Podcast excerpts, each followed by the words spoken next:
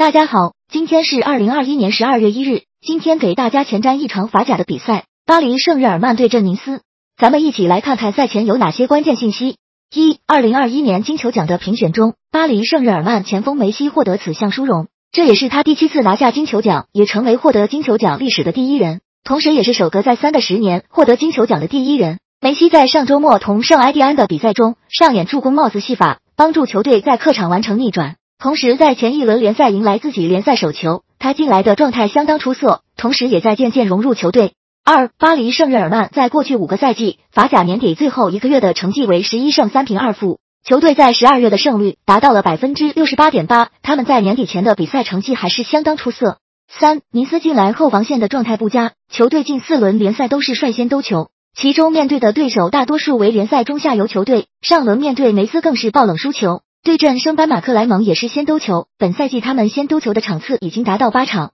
率先丢球的场次占总场次的一半还多。四，尼斯主教练加尔蒂埃执教生涯一共有二十九次对阵巴黎圣日耳曼，这二十九场比赛中取得四胜六平十九负，打进二十五球失五十九球，球队的不败率仅为百分之三十四点五，场均仅仅取得零点六二个积分。此番做客巴黎王子公园球场，恐怕凶多吉少。五，尼斯本赛季目前吃到四场比赛的败仗，这四场比赛球队都是一球小负，目前还未曾负于对手两球以上。本赛季他们在这项数据上明显比上赛季进步许多。上赛季他们一球小负于对手占总负场的比重为百分之四十三点八，